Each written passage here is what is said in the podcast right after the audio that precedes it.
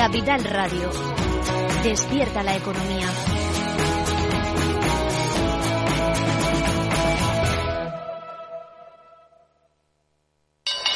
¿Te interesa la bolsa? Compra y vende acciones o ETF sin comisiones hasta 100.000 euros al mes. ¿Has oído bien? Sin comisiones. Más de 550.000 clientes ya confían en XTB. Abre tu cuenta totalmente online. Un broker, muchas posibilidades. XTB.com. A partir de 100.000 euros al mes, comisión del 0,2%, mínimo 10 euros. Invertir implica riesgos. Si quieres conocer mejor las empresas con las que trabajas, empieza por Informa. Compruébalo con tres informes gratis, el nuestro para que nos conozcas más y los dos que tú elijas para tu negocio. Solicítalos ya en Informa.es. Informa, líder en información empresarial.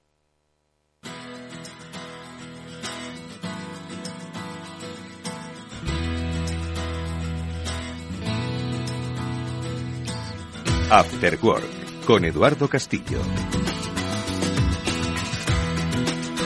Hola amigos, ¿qué tal? Buenas tardes y bienvenidos a este Cyber After Work, que es el programa de ciberseguridad de Capital Radio. Eh, aunque hoy muchos de vosotros os habéis enterado de que los problemas de ciberseguridad existen por lo sucedido en el Ayuntamiento de Sevilla, algo que eh, pues ha servido para darle altavoz a un gran problema de nuestro tiempo, que sepáis que llevamos varios años hablando de los problemas que tienen instituciones públicas y privadas en nuestro país con problemas de ciberseguridad. Si este fuese el único ayuntamiento o el primero que hubiesen atacado a lo largo de los últimos años, sería noticia, pero no, ha habido muchos otros ayuntamientos y en este programa os lo hemos contado, como os lo seguiremos contando, porque no solo ha pasado en Sevilla, sino que ha pasado en muchas instituciones, pero que quizás no ha sido tan cacareada por los medios de comunicación y quizás eso hace que se minimice el problema, porque luego en nuestra sección de noticias hablaremos de no solo lo que ha pasado en Sevilla, sino de lo que ha pasado en muchas otras instituciones aquí en España.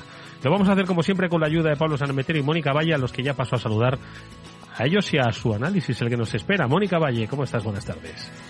Muy buenas tardes, Eduardo. Buenas tardes a todos y vamos a analizar, que hay mucho para hacerlo siempre, analizar bueno, qué es lo que se podría haber hecho, que ya sabemos que una vez que las cosas pasan es muy sencillo, pero no. Vamos a analizarlo desde el punto de vista también de qué se podría hacer a continuación, desde el punto de vista de instituciones, empresas y usuarios, como siempre. Claro que sí, Mónica, porque hablar de lo que ha pasado, por supuesto, es muy útil. De hecho, pues hay una rama de la ciberseguridad que es la el lo forense, con los que contamos muchos y buenos especialistas. Muchos de ellos han pasado por este programa para entender qué es lo que ha pasado, analizarlo, pero sobre todo para ver cómo se puede evitar a futuro, no en el Ayuntamiento de Sevilla, sino en múltiples instituciones, eh, corporaciones locales y también en empresas. Ojo, porque al final las estructuras y las puertas de entrada no dejan de ser distintas, ¿de acuerdo? Así que lo que hoy vamos a hacer no es hacer sangre, ni mucho menos, sino que es analizar el caso y sobre todo concienciar de eh, posibles ataques que se pueden producir en el futuro utilizando la misma técnica, porque Pablo, aquí que ahí le ha tocado al Ayuntamiento de Sevilla, le podía haber tocado a la empresa de, como le ha tocado, ¿no? De vete a saber qué sector en otra provincia de España. Buenas tardes. Buenas tardes, Eduardo. Claro que sí, esto no es algo de lo que estemos totalmente a salvo ninguno. Esto le puede pasar a cualquier persona, a cualquier pequeña empresa, a cualquier gran empresa. Hemos visto caer eh, grandes corporaciones que han sido víctimas de ataques, que han sido al final eh, las vías de espionaje o que han accedido a información confidencial. Y también esto mismo ocurre en la administración pública, o sea, ayuntamientos de, y eh, otro tipo de entidades públicas, incluso ayuntamientos de, de, países tan avanzados y tan punteros como puede ser Estados Unidos, han sido víctimas y han estado varias semanas con los servicios parados por culpa de los atacantes y del ransomware, que es la principal amenaza desde hace bastante tiempo.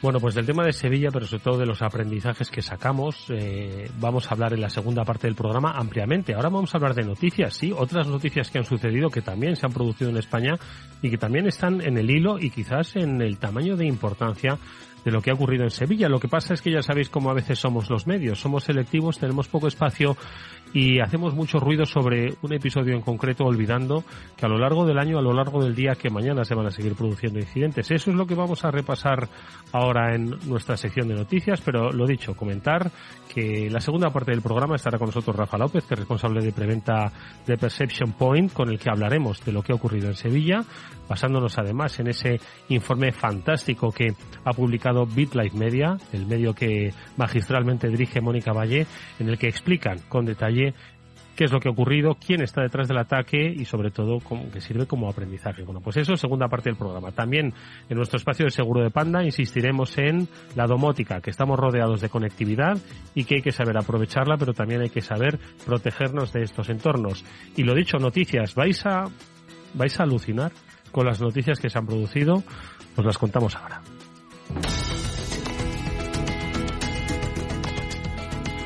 Bueno, pues la primera de todas, también publicado Mónica en BitLife Media, eh, hace referencia a una técnica eh, llamada Business, Email Compromise, el BEC, por esas siglas en inglés, y al parecer se está investigando una ciberestafa pues cercana al millón de euros. Ojo, eh, que para una empresa o para varias empresas esto supone prácticamente los salarios de sus, de sus empleados. ¿Qué es exactamente esto del Business Email Compromise ¿Y qué es esta práctica que se está que está siendo investigada por la Guardia Civil? Efectivamente, pues la Guardia Civil está detrás de estos cibercriminales que han estafado a 36 empresas en España mediante esta técnica que, como bien decías, este BEC, este Business Email Compromise. Bueno, sabemos que existen muchas técnicas de ciberataques a través del correo electrónico, el phishing, que es una suplantación de identidad, está el fraude del CEO, que lo vamos a comentar también hoy, que es una técnica mediante la cual se hace pasar por un jefe de la compañía y pues en este caso intentan estafar, intentan engañar a otro empleado que tiene acceso a las cuentas, que tiene acceso a poder realizar transferencias para que al final, después de una serie de engaños, haga una transferencia a un número, a una cuenta corriente que no es a la que debería. Pues en el caso del BEC, el Business Email Compromise se parece en el sentido de que al final lo que hacen los eh, ciberatacantes es que interfieren el correo electrónico técnicamente para suplantar, para hacerse pasar por una empresa, en este caso por un proveedor de la empresa que es la víctima. Se hacen pasar por un proveedor con el que ya tienen una relación comercial. Los ciberatacantes en este sentido hacen sus deberes, saben quiénes son los proveedores, con quienes tienen algún tipo de eh, acuerdo, con quienes tienen algunos proyectos, porque saben que efectivamente puede existir ese pago a través de una transferencia bancaria y consiguen interceptar las comunicaciones y en una de esas comunicaciones falsas en las que el proveedor que parece ser el proveedor es en realidad el atacante, el ciberdelincuente, cambian el número de cuenta bancaria al que el cliente, la víctima, tiene que hacer ese, esa transferencia. Hacen la transferencia, no se dan cuenta de que se la están haciendo a un ciberdelincuente hasta que ya es demasiado tarde. Y en este caso, pues como decías, la Guardia Civil ha detenido ya una serie de personas, bueno, no les han detenido, están todavía investigando, que han eh, hecho este tipo de fraudes mediante BEC a 36 empresas y pues ponen en, eh, en, alerta y en previo aviso a otras empresas que pueden estar siendo víctimas de este tipo de técnica porque no es algo puntual sino que se lleva realizando durante ya muchos años. Mm, además, Pablo, eh, el, el mundo digital al contrario que el mundo físico, porque esto no deja de ser, la descripción que nos ha hecho Mónica no deja de ser una estafa de tomo y lomo, un tocomocho o un timo de la estampita, ¿no? Es decir, están conociendo a una víctima, le están siguiendo, eh, les ven los movimientos y al final ejecutan el, el golpe. Sin embargo, da la sensación de dos cosas, ¿no? Que se aprovechan de dos vulnerabilidades de los seres humanos en el mundo digital. Una de ellas, que nos creemos seguros en lo digital, mucho más seguros que en la calle. No salgo a la calle, no me pueden atracar, por lo tanto estoy seguro. Y dos, que damos por cierto todo aquello que nos viene de lo digital. Sospechamos de alguien que nos ofrece la mano en la calle, ¿verdad? Y sin embargo en Internet lo damos todo por cierto, con una apariencia de veracidad que es aprovechada por los eh, ciberdelincuentes, ¿no? Totalmente, Eduardo. No sé, no, no sé qué sesgo, qué es lo que nos ocurre a las personas, que, como tú bien dices, todo lo que aparece en Internet es eh, totalmente cierto y válido. Yo me recuerdo a la época, quizás, a como peinamos alguna cana, lo han dicho en la tele o lo han dicho en la radio, ahí es donde tenía la veracidad. Pues aquí ahora parece que lo han puesto en Internet, lo han puesto en Twitter, lo han puesto en LinkedIn. O me ha llegado, un correo, ¿no? Claro, claro. Exacto, me ha llegado por correo electrónico, ya es totalmente cierto. Por aquí no hay sensación de, de falsedad y como tú decías, el otro sesgo también que de, seguridad, de estar en casa, de no me puede pasar, pues lo que no nos damos cuenta es que estando en Internet o estando eh, utilizando el ordenador, estamos eh, como si estuviéramos en la plaza del pueblo y nos estuviera viendo todo el mundo. Al fin y al cabo, pues estamos con la cartera accesible para que nos metan la mano un montón de, montón de malos. En el, paralelismo de este ataque que decía Mónica del, del Business Email Compromise o del ataque de CEO es tú imagínate que haces un seguimiento a un empresario. Primero ya sabes quién es el, empresario, lo has tenido que localizar en, en físicamente por dónde vive, vas a hacer un seguimiento por dónde se mueve. Cuando se junta con otra empresa, con el jefe de otra empresa, dice, bueno, pues igual aquí hacen business pues ahora me voy a ir al departamento de, facturación de esta compañía, me voy a presentar delante de la secretaria y le voy a decir que a partir de ahora, en lugar que soy el, la persona que hace negocios con ellos, que en lugar de pagarme la cuenta que tenían antes, que pasen a pagarme en una nueva cuenta. Esto en el mundo físico generaría muchas alertas, levantarías el teléfono, etcétera. No sé por qué en el mundo de internet, pues como que ya lo damos todo por válido, ya es correcto, nos llega un correo, pues ala, cambia, se cambia en la administración el número de cuenta y empezamos a pagar en la nueva cuenta. Y es, no nos damos cuenta que esa nueva cuenta que hemos puesto es donde los malos están recibiendo el dinero y al final estás pagando al malo en lugar de, a, tu, a tu proveedor. Hmm. Esta es una de las de tantas estafas y muchas veces, pues oye, con poner unos mecanismos o unos procedimientos de seguridad más eh, quizás dentro del mundo físico, no todo tecnológico, levantar el teléfono, llamar al, proveedor, oye, ¿realmente has cambiado la, la cuenta donde quieres que te paguemos, que nos ha llegado este correo, etcétera. Muchas veces ahí es donde se levantan todas las, las alertas. Hmm. Estamos hablando, eh, Pablo, Mónica y aquellos que nos estáis escuchando, de que el mayor problema hoy en día es la suplantación. Ya que estamos con estas comparativas del mundo físico y del mundo digital, el riesgo es la suplantación. Vamos a ver, en el mundo físico, eh, tú ibas por una calle y si a 100 metros veías a una persona cuyo aspecto, lenguaje corporal y eh, lenguaje gestual e intenciones no te daban buena espina, lo que hacías era cambiar de acera. Sin embargo, si tú ibas por una calle y veías venir pues a un padre de familia con una madre y dos hijos, todos perfectos y guapos, no cambiabas de, de acera. Lo que ocurre es que en Internet, ese padre de familia ejemplar con la familia, a veces, y en este caso cuando hablamos de ciberseguridad, son suplantados. Detrás hay un tipo con muy mal aspecto. Y ese es el gran problema. Y ese, por ejemplo, es otro de los problemas a los que se están enfrentando, y así lo contaba la voz de Galicia, que eh, estaban detectando ciberataques tratando de suplantar a la Policía Nacional y a los servicios sociales, es decir, a los padres y madres de familia de aspecto bueno que engañan a los demás, Mónica. Efectivamente, al final, como has dicho, que lo has dicho perfectamente, Edu, una de las bases de las técnicas de ciberataques de, de todos prácticamente es esa eh, suplantación de identidad, esa ingeniería social que decimos siempre, que es al final eh, que los ciberatacantes, los ciberdelincuentes van a intentar eh, utilizar nuestro punto débil, que es que solemos creer a los demás que solemos eh, confiar en los demás y sobre todo en Internet, que como decías, no vemos si eh, realmente es una persona con mal aspecto, no nos podemos cambiar de acera, todos nos parecen iguales porque realmente no vemos eh, quién está detrás, pues al final lo que ocurre es que nos fiamos, además vamos deprisa y además no estamos suficientemente concienciados porque pensamos y todavía seguimos pensando que no va a pasar nada. Y en el caso de que pase, pues ya pasará y, será menor o será quizás eh, un, un, mal menor respecto a lo que pudiera pasarte en la calle si te roban la cartera, por ejemplo.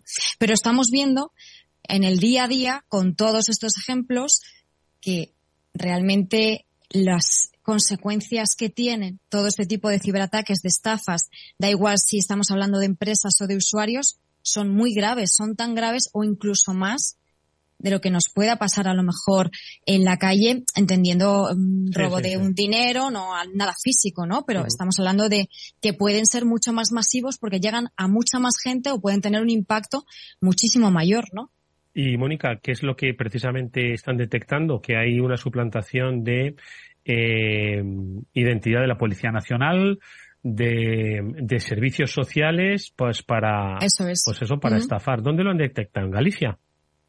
Al final, este, en este caso sí que, como bien dices, lo ha publicado la voz de Galicia porque lo han detectado en esta zona, pero es la Policía Nacional lo que eh, lo está advirtiendo y está advirtiendo de este tipo de campañas en las que suplantan, como siempre suele pasar, a entidades que son de confianza, que son de referencia para nosotros, eh, la Policía Nacional, eh, servicios sociales, la seguridad social.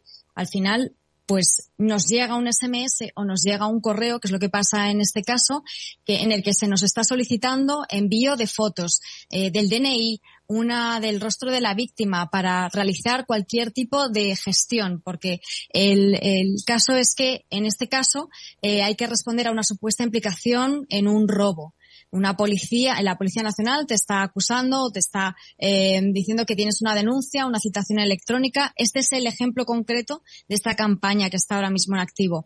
Pero no nos debemos quedar solamente con eh, este dato o este ejemplo, sino que nos tenemos que quedar con que cualquier mensaje, cualquier comunicación que sea extraña, que se salga de lo normal, ¿cómo nos va a enviar un SMS la Policía Nacional para citarnos de cualquier manera? Eso es imposible, ¿no? Pues nos tenemos que quedar con que ese tipo de eh, comportamientos extraños en Internet a través de correo electrónico, de SMS, pues nos tiene que hacer saltar una alarma y tenemos que verificarlo, como bien decía Pablo antes, por otra vía y ser nosotros los que proactivamente siempre lo verifiquemos. ¿Por qué? Porque si no lo hacemos, pues eh, sucede lo del Ayuntamiento de Sevilla, pero también sucede lo de centenares de instituciones sanitarias o, instituciones científicas. De instituciones sanitarias, esto es un informe de Global Health Cyber Security 2023, Pablo, que dice que más del 75% de las instituciones sanitarias sufrió un ciberataque en el año 2022. Nosotros recordamos lo más reciente aquí en España, el hackeo al hospital clínico, donde finalmente además eh, se publicaron datos eh, en, la, Deep Web de, de pacientes y de trabajadores. Es decir, eh, hoy hablamos del Ayuntamiento de Sevilla, pero mañana podemos hablar de instituciones sanitarias nuevamente. Totalmente. Al final eh, volvemos a insistir una vez más en el mensaje de que nadie está libre de sufrir un ataque. Hay sectores que, pues quizás tradicionalmente no han, no han estado en el objetivo o como un punto de ataque de los, de los malos, de los criminales.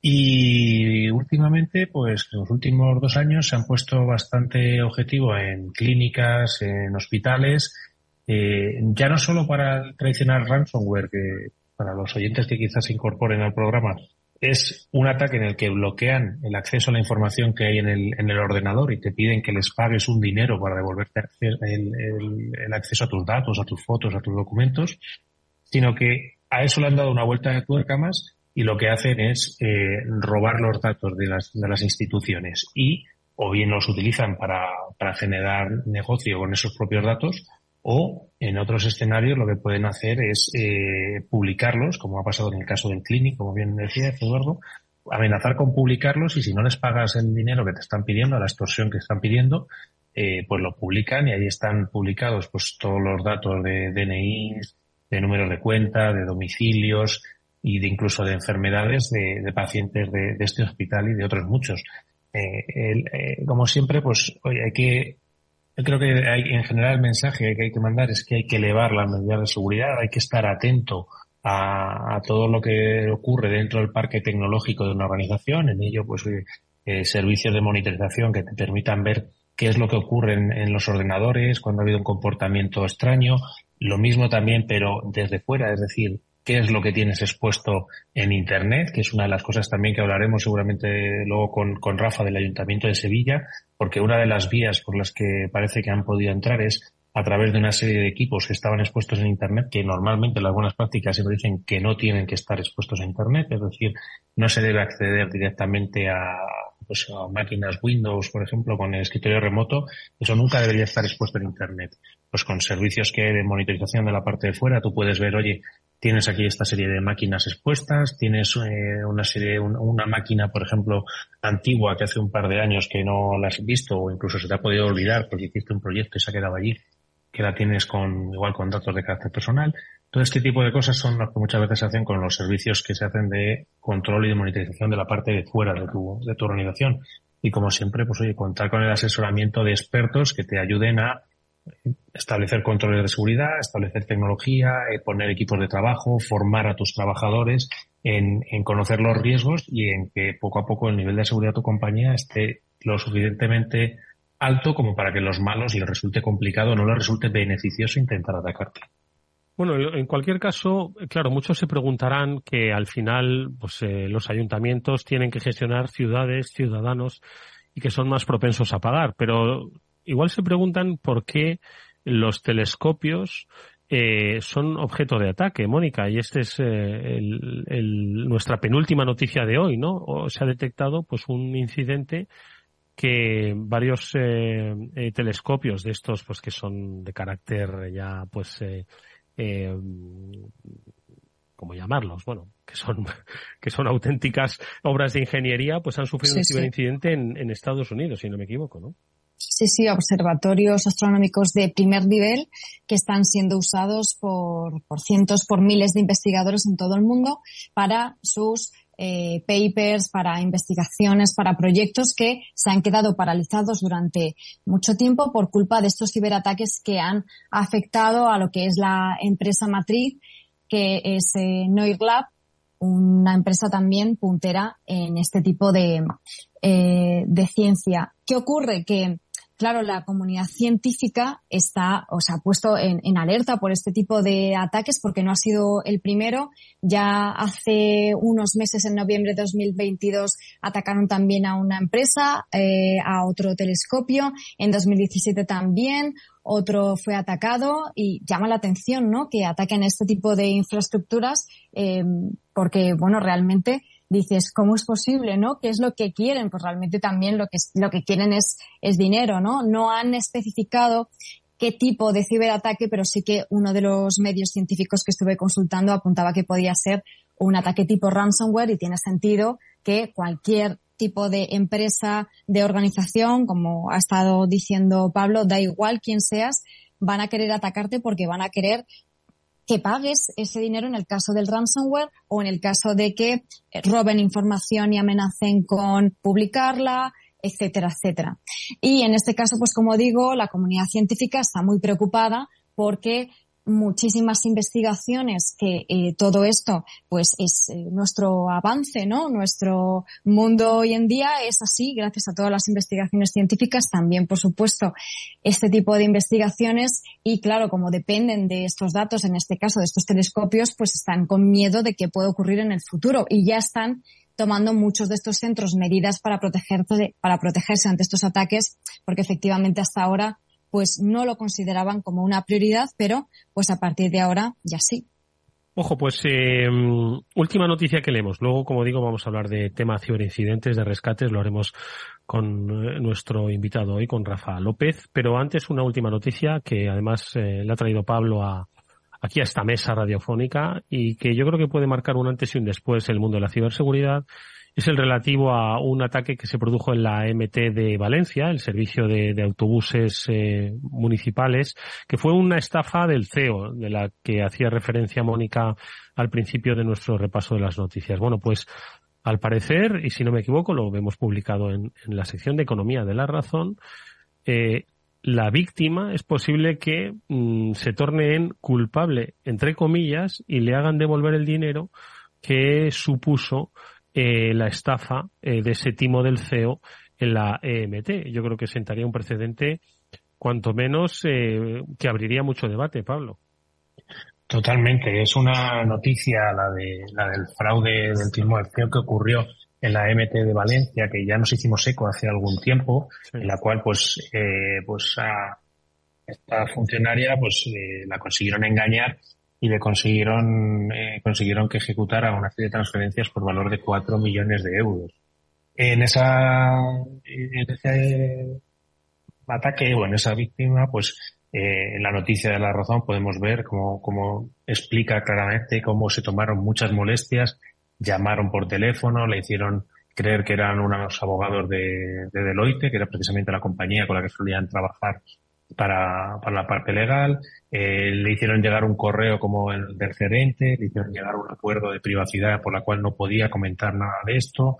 Y, bueno, pues se tomaron unas molestias muy, muy fuertes con llamadas por teléfono también para conseguir esta estafa y conseguir que esta mujer pues oye, fuera haciendo las transferencias, que según dice la razón fueron ocho transferencias hasta llegar a la cantidad de, de ocho millones pero lo que más ha llamado la atención y lo que más ha, yo creo que ha movido el mundo de la seguridad y, probablemente los, los funcionarios más se vayan a los empleados públicos más se vayan a, poner eh, o a tener en cuenta es que eh, en, los, juicios o en, el tribunal a la que han condenado es a esta, mujer a, pagar, a devolver todo ese dinero, cosa que la verdad es que a mí cuanto menos me resulta insólito porque bueno, he sido víctima de, un fraude, ahora que es dinero público, pero ojo a las consecuencias que puede tener esto, sobre todo dentro del mundo de los empleados públicos, porque las responsabilidades de los, de los empleados que hagan transferencias pues van a ser ahora a partir de ahora mucho más fuertes, da igual que sean eh, personal ejecutivo, personal de alto nivel, porque es que esta señora, por ejemplo, no era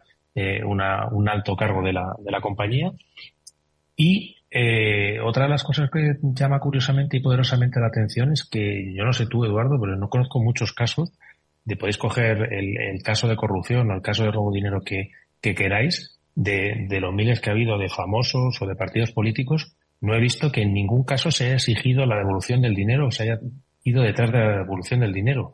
Y a esta mujer, pues ya le están poniendo que tiene que devolver el dinero, que tiene una casa, que tiene que poner, además ya no son los cuatro millones, trescientos mil euros, según dice la razón también, en cuanto a costas e intereses. La verdad es que es bastante, bastante fuerte. Sí, hay que profundizar. Mónica, una reflexión sobre el tema. Es cierto que hay que profundizar eh, en, en esas eh, en esa maraña judicial, ¿no? Que estoy seguro que una noticia acaba de simplificar, pero bueno, es un punto de partida. Es decir, eso no no no da, da lugar a otra interpretación. Sí, sí, sí. De hecho, como, como dice Pablo, es que sentaría un precedente complicado para bueno para todos los funcionarios que, que trabajan eh, haciendo este tipo de, de, trabajo no qué responsabilidad sí que es cierto eh, aquí yo llamaría la atención de un aspecto que mencionan en el, en el artículo, que es que, que esta persona, la, la, víctima, no había recibido ninguna formación sobre ciberseguridad. Solamente les habían dado alguna formación sobre ofimática, sobre, bueno, y otro tipo de materias, pero nunca sobre ciberseguridad, ni concienciación, ni. Entonces, yo también me, me planteo, ¿cómo puedes eh, pedir responsabilidad a una persona sobre algo que tú no le has formado? Sobre ello y que entendemos que, que no, no estamos formados porque realmente estamos en pañales cuando se trata de ciberseguridad. Constantemente decimos que eh, tenemos que formarnos, eh, que tenemos que informarnos, pero yo considero también, y es mi opinión en este caso, que eh, estas, tanto empresas como administraciones públicas, sí que tienen, digamos, esta responsabilidad de formar a sus empleados. Y no quiero decir que por el hecho de estén formados eh, ya se les tenga que pedir eh, devolver esos cuatro millones de euros. Eso ya es, es otro tema que, que, es demasiado complicado, ¿no?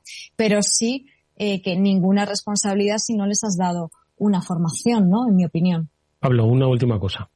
Y también, oye, al, hilo de lo que decía Mónica, eh, por lo que dice también la información eh, de la razón, es que además eh, llevaban varios años con informes de auditoría donde se estaba eh, poniendo el dedo o se estaba avisando de la debilidad en, ciberseguridad de la, de la EBT. No solo por la formación, que ya era uno de los puntos más, más importantes, como destacaba Mónica, sino también pues la falta de medidas técnicas y organizativas. Pues eh, ya pedirle responsabilidad, como bien dice Mónica, a una persona que nunca le ha dado formación y que ya había alertas de, posibles problemas de ciberseguridad, pues oye.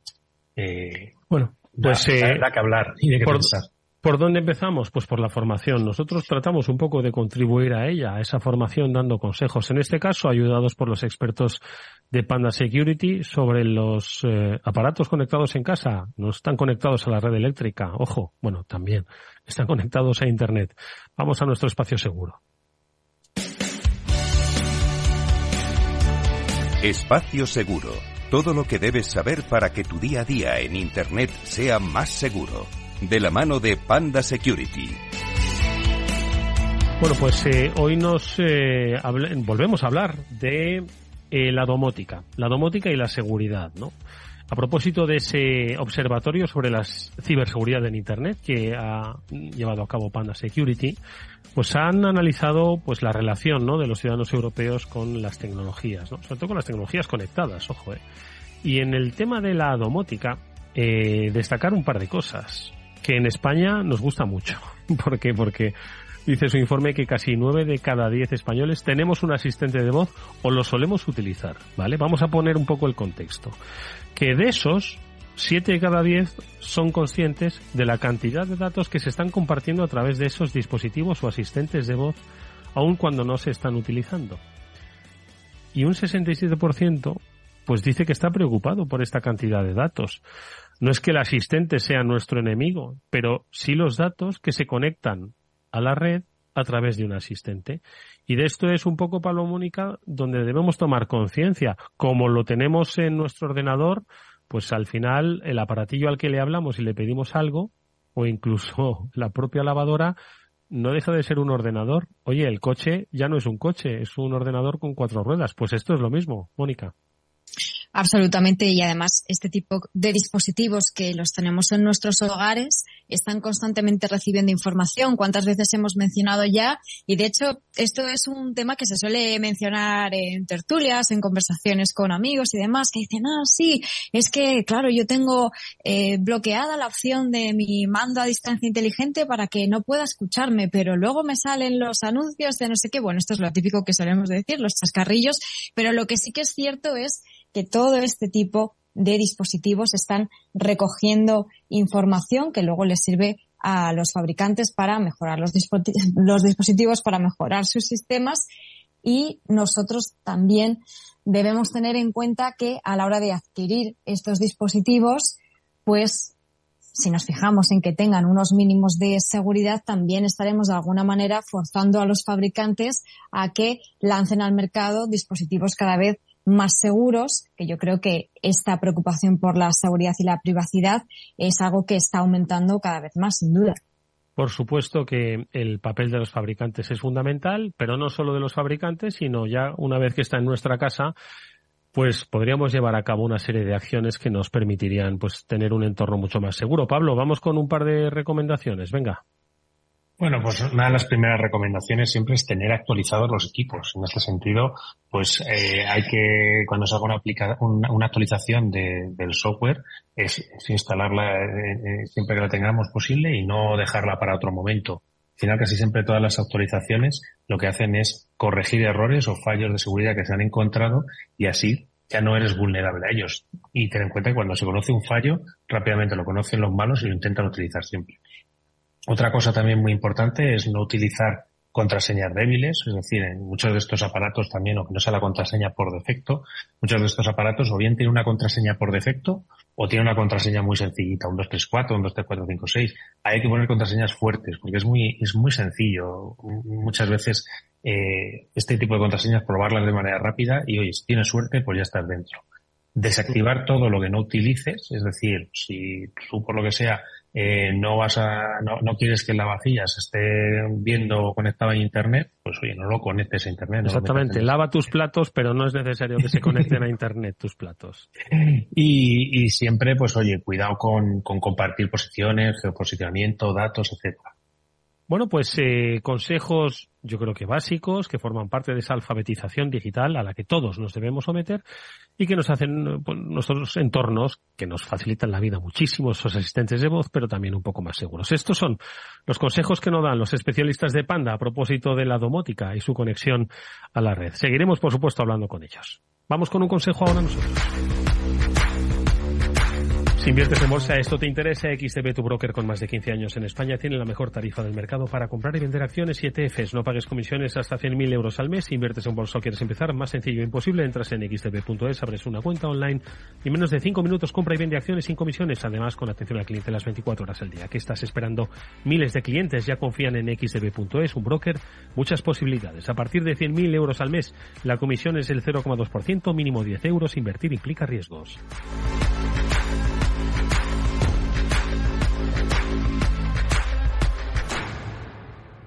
Después del trabajo, After Work, con Eduardo Castillo, Capital Radio.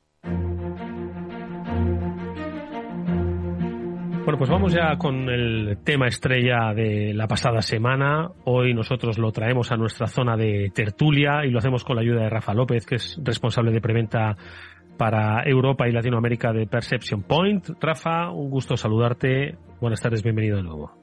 Hola, muy buenas tardes, Eduardo. Muy buenas tardes, Mónica, Pablo.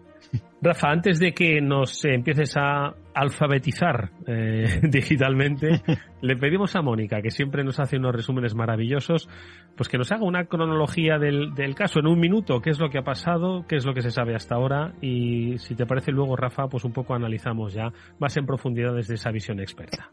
Perfecto. Bueno, pues hace ya casi casi una semana desde que un ciberataque pues ha puesto patas arriba el Ayuntamiento de Sevilla, paralizado básicamente toda la actividad del ayuntamiento y todavía se notan los efectos. Los mismos portavoces del consistorio pues explican va a tardar en resolverse al 100% el ataque. ¿Qué es lo que ha ocurrido? Un ciberataque de ransomware que tuvo lugar el martes 5 de septiembre, provocado por un cibercriminal que tiene el mismo nombre, Logbit, que está especializado en este tipo de ataques que recordemos que cifran la información, cifran los archivos o bloquean los archivos y los ciberdelincuentes solicitan un rescate por depo de archivos o sistemas. ¿Qué ocurre? Los atacantes llegaron hasta euros fueron bajando hasta un millón de euros, pero el ayuntamiento ha dicho que no va a negociar y que no va a pagar esa cantidad. Y por ahora la web municipal continúa sin servicio, pero sí que algunos servicios, empresas municipales ya han ido recuperando la normalidad y sí que es verdad que eh, los ciudadanos han estado atendidos, pero únicamente de manera presencial. Eh, Pablo, 30 segundos para ese colofón y le dejamos a, a Rafa que nos, que nos explique. Pues un, un caso más de, de, ataque, de, como bien decía Mónica, de, de, un grupo que además se hace especialmente famoso, que además tiene conexiones con otros grupos anteriores desaparecidos y comparte códigos, o sea, digamos que lo que utiliza, se había programado, está utilizando mm, líneas de código y programa de, de, otros grupos ya muy conocidos. Y en este caso, pues yo creo que un, un, un ataque, que ahora entraremos un poquito más en, los detalles, yo creo que muy interesante para, para analizar y, y para ver con, con calma dentro del, de las noticias que decía Mónica o del, del, del, seguimiento que está haciendo Isla y Media, impresionante como siempre, hay un tuit del, del, alcalde de, de, Sevilla diciendo que va a invertir más en ciberseguridad a partir de ahora. Está bien, porque una de las informaciones marcaba que tenía más o menos un, poco, un, poco, un presupuesto un poco menor de 1.100 millones de euros en el Ayuntamiento de Sevilla y dedicaba apenas 200.000 euros a ciberseguridad. Madre mía. Entonces, es pues fácil subirlo. Es fácil subirlo. Oye, Rafa, eh, te voy a pedir análisis eh, para la audiencia, que somos ciudadanos que hemos leído la noticia, y para la audiencia que forma parte de vuestro gremio y que se está preguntando si hay alguna novedad o hace alguna lectura o aprendizaje a propósito de lo ocurrido en Sevilla. Puedes empezar, Rafa, por la que quieras, o incluso combinarlas, por supuesto. Bueno, eh, a ver, eh, lo ocurrido en Sevilla eh, es algo que además en Sevilla es eh, ya no ocurrió exactamente lo mismo, pero sí que tuvieron un ciberincidente en el 2021, una estafa BEC, que ha explicado Mónica antes, eh, de cerca de un millón de euros, con lo cual ya es ya yo he sobremojado en este caso. Como, como novedades, bueno, pues seguimos todavía esperando que Lockbit, si realmente, que parece ser que, todos los indicios apuntan hacia ellos, eh, esperamos que Logbit, eh, pues eh, en Dark Web, en sus servidores, normalmente suelen tardar dos, tres semanas en eh, atribuirse el ataque y decir que tienen los datos y, y, comenzar la extorsión que ha comentado antes, antes Pablo. Mm. Entonces, bueno, eh, hasta este momento estamos con la incertidumbre de si realmente lo que comentan del Ayuntamiento de Sevilla, que no han robado datos de los ciudadanos y que simplemente, pues bueno, han cifrado una serie de servidores que ellos dicen antiguos, eh, o realmente pues se, se, han robado estos datos y, veremos el alcance de eh, bueno pues de, de, la extorsión no yo bueno de eh, tanto bueno tanto yo como los como los el resto de, del gremio eh, lo que lo que opinamos es que al final Lockbit eh, pide cerca de un millón y medio de euros. No pides un millón y medio de euros si, si realmente solo ha cifrado un servidor que, que apenas tiene uso o que no tiene información interesante. Entonces, eh, realmente, bueno, pues eh, lo que sí se, eh, se sabe a ciencia cierta es que entró eh, a través de un funcionario del ayuntamiento, en este caso un policía local, que estaba trabajando desde casa, le vulneraron tres dispositivos, lo cual llama bastante la atención y, y eso, bueno, pues se, puede prevenir de unos consejos muy sencillos, no solo con tecnología. Eh, también se, se sabe que accedieron por escritorio remoto o uno de estos servicios que también se ha comentado están expuestos en Internet y que, y que nunca deberían de estar expuestos o si es necesario estar expuestos deberían de estar protegidos para que esto no pase. Al final son una serie de, un cúmulo de circunstancias, ¿no? De, catastróficas desdichas, ¿no? Eh, como, como se dice, que se han ido juntando eh, para llegar al punto en el que estamos. O sea que eh, todavía, y el Ayuntamiento de Sevilla todavía nos queda para rato porque aunque se están recuperando sistemas, eh, va a tardar. Yo estimo que hasta dentro de tres semanas aproximadamente yo creo que no recuperarán todos los sistemas al 100%, lo cual mm. es un problema para el ciudadano. Sin lugar a dudas. Pablo. Gracias Rafa por, por acompañarnos una vez más en, el programa y darnos tu visión tan certera. La verdad es que durante, un tiempo se especuló al principio que pudiera ser un, un caso, un un ataque de phishing dirigido, eh, por, lo que parece además pues, diferente, es decir, le han, atacado a, una persona, le han sustraído las, las credenciales, pero luego además es que había máquinas expuestas en Internet. Eh, ¿cuál, ¿Cuáles crees que deberían ser un poco las medidas de seguridad que debería implementar a partir de ahora el, Ayuntamiento de Sevilla para que esto no se repita una tercera o una cuarta vez? pues eh, tienen bastante campo para, para poder para poder poner medidas, tienen bastante eh, margen de mejora, con lo cual lo primero, hay cosas que son muy sencillas y, como digo, no se necesita tecnología, que es los servicios que tienen expuestos a Internet, escritorios remotos, bases de datos, etcétera, ocultarlos, ¿vale? Ocultarlos detrás bien de un WAF, bien de un firewall, eh, hacerlos inaccesibles, eh, eh, poner medidas de protección a esos servicios que están expuestos si realmente se necesita que estén expuestos. Si no, no deberían de estar accesibles, deberían de estar simplemente accesibles a través de, de una VPN, ¿vale? De una red privada virtual para los funcionarios y para los funcionarios que únicamente tengan que tener acceso a esos servicios.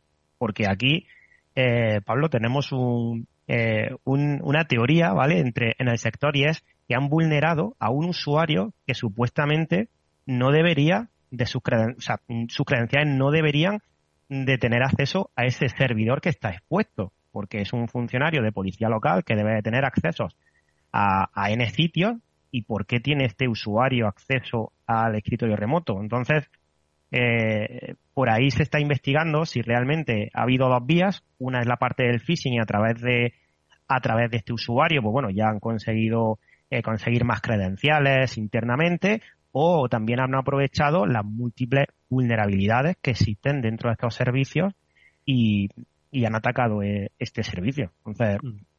ahí es, hay, hay bastantes días todavía abiertas. Mm. Mónica. Rafa, me, me uno al agradecimiento por estar aquí y los comentarios, lo que nos estabas comentando era muy interesante. Y estaba pensando que también desde el ayuntamiento que la verdad es que han salido varias veces a, comunicar, a explicar a los medios de comunicación en rueda de prensa, sobre todo el, concejal delegado de transformación digital y han dicho que no hay ninguna evidencia por ahora que han analizado, han hecho un informe y al 90% del avance del informe no hay evidencia de que se hayan visto afectados datos personales de los usuarios que no han podido robar información eh, que puedan usar a posteriori como chantaje para solicitar ese rescate, que como sabemos también es un modus operandi de, de los atacantes, desde luego de Lockbit, que como os decía, si se termina de confirmar que es Lockbit, eh, Lockbit lo suele hacer a menudo, ¿no? Este, esta doble extorsión. Eh, ¿Qué opinas en este sentido? ¿Cómo se pueden proteger las empresas también de esta doble extorsión que en este caso no sabemos al 100% si ha ocurrido, pero en muchísimos otros casos sí que ocurre. Pues eh, bueno, eh, dentro de, las protecciones eh, que debe tener también la cualquier organización, obviamente Lockbit y tantísimos grupos de ransomware nos entran por el correo electrónico. Entonces, bueno, proteger el correo electrónico es es proteger la principal vía de, de entrada de, de, este tipo de, actores. Al, que al 90% esté garantizado, bueno, eso realmente lo vamos a ver, como digo, dentro de un par de semanas, dos, tres semanas máximo, si Lockbit eh, publica, eh, publica en la dark web si realmente tiene datos, como además ya ha ocurrido porque el modus operandi es el mismo. Eh, se lanza una, se, lanza el ataque, la organización indica los, que no ha sido afectado ningún tipo de, de datos de usuario, etcétera, y luego el grupo de ransomware, en este caso eh, Logbit, bueno, pues expone, expone los datos. se debería de, realmente para prevenir para protegerse es lo que, lo que estaba diciendo antes, eh, proteger el correo electrónico, proteger estos accesos remotos, hacer gestión de vulnerabilidades, concienciación y formación, como has indicado antes, y sobre todo disponer de, de un buen eh, equipo, equipo de ciberseguridad de respuesta ante incidentes que te pueda hacer un buen forense para saber realmente hasta dónde han llegado. Y no solo hasta dónde han llegado, sino además eh, ver eh, por dónde han conseguido entrar para luego eh, hacer la mejora continua, que no vuelva a suceder, porque como mm. digo, llueve sobre mojado. Mm.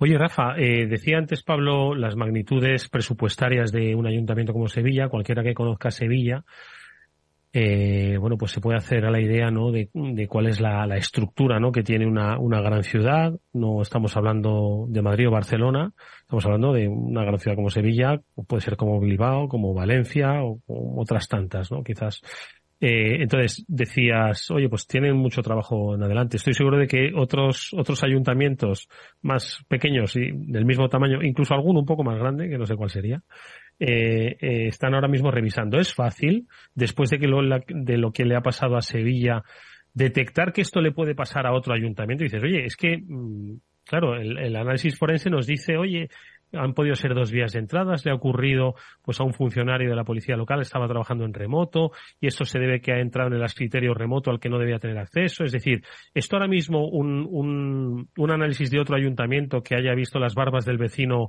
eh, cortar eh, puede, puede hacerlo rápido, bien, de manera eficaz. Pues eh, realmente ahora están empezando a salir eh, consejos de algunos ayuntamientos, eh, algunos pues, son un poco pintorescos, como realizar capturas de pantalla, si esto te sucede, que daría para otro debate, pero respecto a, lo que comentas, no es sencillo ni es fácil si quieres empezar de cero. Es decir, la gestión de vulnerabilidades, el implantar un esquema nacional de seguridad, que por cierto, a día de hoy el 98% de los ayuntamientos de España no, no tienen el esquema nacional de seguridad y esto es algo público que, que está, está en la web. Eh, con lo cual, primero deben de, de realizar un, eh, un, plan director, eh, una serie de controles. Eso lleva tiempo. no se puede hacer rápido y bien. se puede hacer algo rápido para detectar vulnerabilidades, servicios expuestos. Y os pongo un ejemplo. Durante este fin de semana eh, un compañero de gremio, pues bueno, ha lanzado un, eh, un escáner a través de Shodan, que es una aplicación eh, que está, bueno, que está en internet para buscar vulnerabilidades, etcétera, y hay, una, y hay un ayuntamiento grande que se ha detectado que está abierto, que tiene servicios expuestos. Entonces, a veces, si quieres hacerlo rápido, puedes eh, tener las herramientas necesarias para poder hacerlo y ver al menos a dónde estás expuesto, es decir, lo que tienes, lo que tienes abierto. Y a partir de ahí ya sí tienes que hacer un análisis más profundo eh, con un equipo de que casi, casi ningún ayuntamiento lo tiene. Y ese es un problema. Eh, con un equipo de ciberseguridad, porque prácticamente todos los ayuntamientos tienen personal de IT, ¿vale? De eh, el informático que conocemos de toda la vida, que mm, bastante tiene con la parte de, de sea, ¿vale? De general, de sistemas, como también para llevar la ciberseguridad, con lo cual es que los ayuntamientos también están desbordados. O sea, el personal, funcionario del ayuntamiento está desbordado. Igual que tampoco podemos pedirle eh, al personal de IT del ayuntamiento de Sevilla que por qué no vio este ciberataque. Pues, había que hablar con ellos y a ver qué herramientas disponen y qué herramientas tienen. Mm. Pablo. Sí, no, la verdad es que además eso que, que comenta comenta Rafa me recuerda a uno de los servicios que damos en, en Vapasec precisamente, en la compañía que dirijo, que es esa monitorización de la superficie de exposición, esa monitorización de qué máquinas tienes y qué versiones tienen, porque además precisamente no solo de administraciones públicas y ayuntamientos, yo recuerdo que hace relativamente poco pues he tenido también por la fortuna de, emitir alguna factura para, la administración pública Y, cuál ha sido mi sorpresa? Que primero para poder hacerlo bien y no tener muchos problemas con la interfaz gráfica tienes que hacerlo una versión muy antigua de Windows, pero lo, lo, lo, lo, que era realmente sorprendente era la versión que había también en el otro lado, en el servidor. No puede ser que a estas alturas haya un, una administración pública siga utilizando un sistema Windows que ya no tiene soporte de, de, actualización y, y, que son servicios que tiene que estar dentro de los contratos de licitación, yo creo, las actualizaciones y el, y el paso de ese software a sistemas modernos. No pueden estar eh, software antiguos ahí esperando, ¿verdad, Rafa? Correcto, es decir, eh, una gestión de vulnerabilidades no es simplemente eh, pasar un software y que nos diga todas las vulnerabilidades que tenemos. ¿vale? Eso es descubrir la vulnerabilidad. La gestión es justamente lo que estás diciendo. hemos detectado que hay una versión de Windows eh, antiquísima, XP, que todavía hay funcionando por ahí, Windows Server 2003, etcétera. Bueno, pues hay que tomar las medidas de eh, licitar nuevos servicios y si no se puede licitar nuevos servicios porque no hay coste, porque no hay presupuesto para, para ello, eh, tratar de tomar las medidas eh, de parcheo o de parcheo virtual que sea necesario que también nos lo ofrece la tecnología. O sea, mm, yo no puedo coger y simplemente para eh, pasar el cumplimiento normativo decir que hago un escaneo de vulnerabilidades o que sé cuál es todo mi parque y luego mi parque me aparece mi parque de dispositivos me parece que tengo versiones antiguas de Windows, servicios expuestos en Internet, eh, con vulnerabilidades muchas veces, porque además lo que hemos visto este fin de semana es que este ayuntamiento tenía dos vulnerabilidades de 10 de 10, o sea, lo más crítico que hay expuesto en Internet. Ostras, es que eh, la gestión de vulnerabilidades es mm. gestionarlas, no solo descubrirlas. Gestionarlas va desde comprar nuevos equipos hasta si no puedo coger y por hacer una analogía eh, y un símil muy sencillo, si yo me rompo el pantalón y me hago un agujero, me puedo comprar un pantalón nuevo, poner un parche. Pues hagamos lo mismo. Podemos poner un parche para algunas, eh, eh, mm. para algunas tecnologías y algunos lugares que no podemos cambiarlo pero otro requiere, pues eso, mm, darle una vuelta al vestuario. Rafa López es responsable preventa para Europa y Latinoamérica de Perception Point. Gracias, Rafa, por habernos acompañado una vez más, eh, por esta didáctica, creo, tan práctica que necesitan instituciones públicas y privadas. Por supuesto que contamos contigo para otro próximo programa. Muchísimas gracias a vosotros. Un saludo. Un fuerte abrazo. Y también darle las gracias, por supuesto, a Mónica Valle y a Pablo Sanemeterio. Mónica, que siempre digo que dirige magistralmente ese BitLife Media, y a Pablo, que dirige también con virtuosismo ese Vapasec, una empresa de servicios de ciberseguridad, de la que hablaremos más en profundidad otro día, por supuesto. Gracias, Pablo Mónica. Es un gusto siempre aprender con vosotros de ciberseguridad y de mundo digital, que es de lo que se trata en cualquier caso. Gracias, Pablo. Gracias, Mónica. Gracias, a ti siempre, Edu. Bueno, pues venga, que nos vamos nosotros hasta mañana que volveremos, como siempre, a las 19 horas en la sintonía de Capital Radio. Empezó el programa gestionándolo Víctor Nieva, lo termina eh, Jorge Zumeta. Gracias a ambos, nos vemos mañana. Hasta entonces.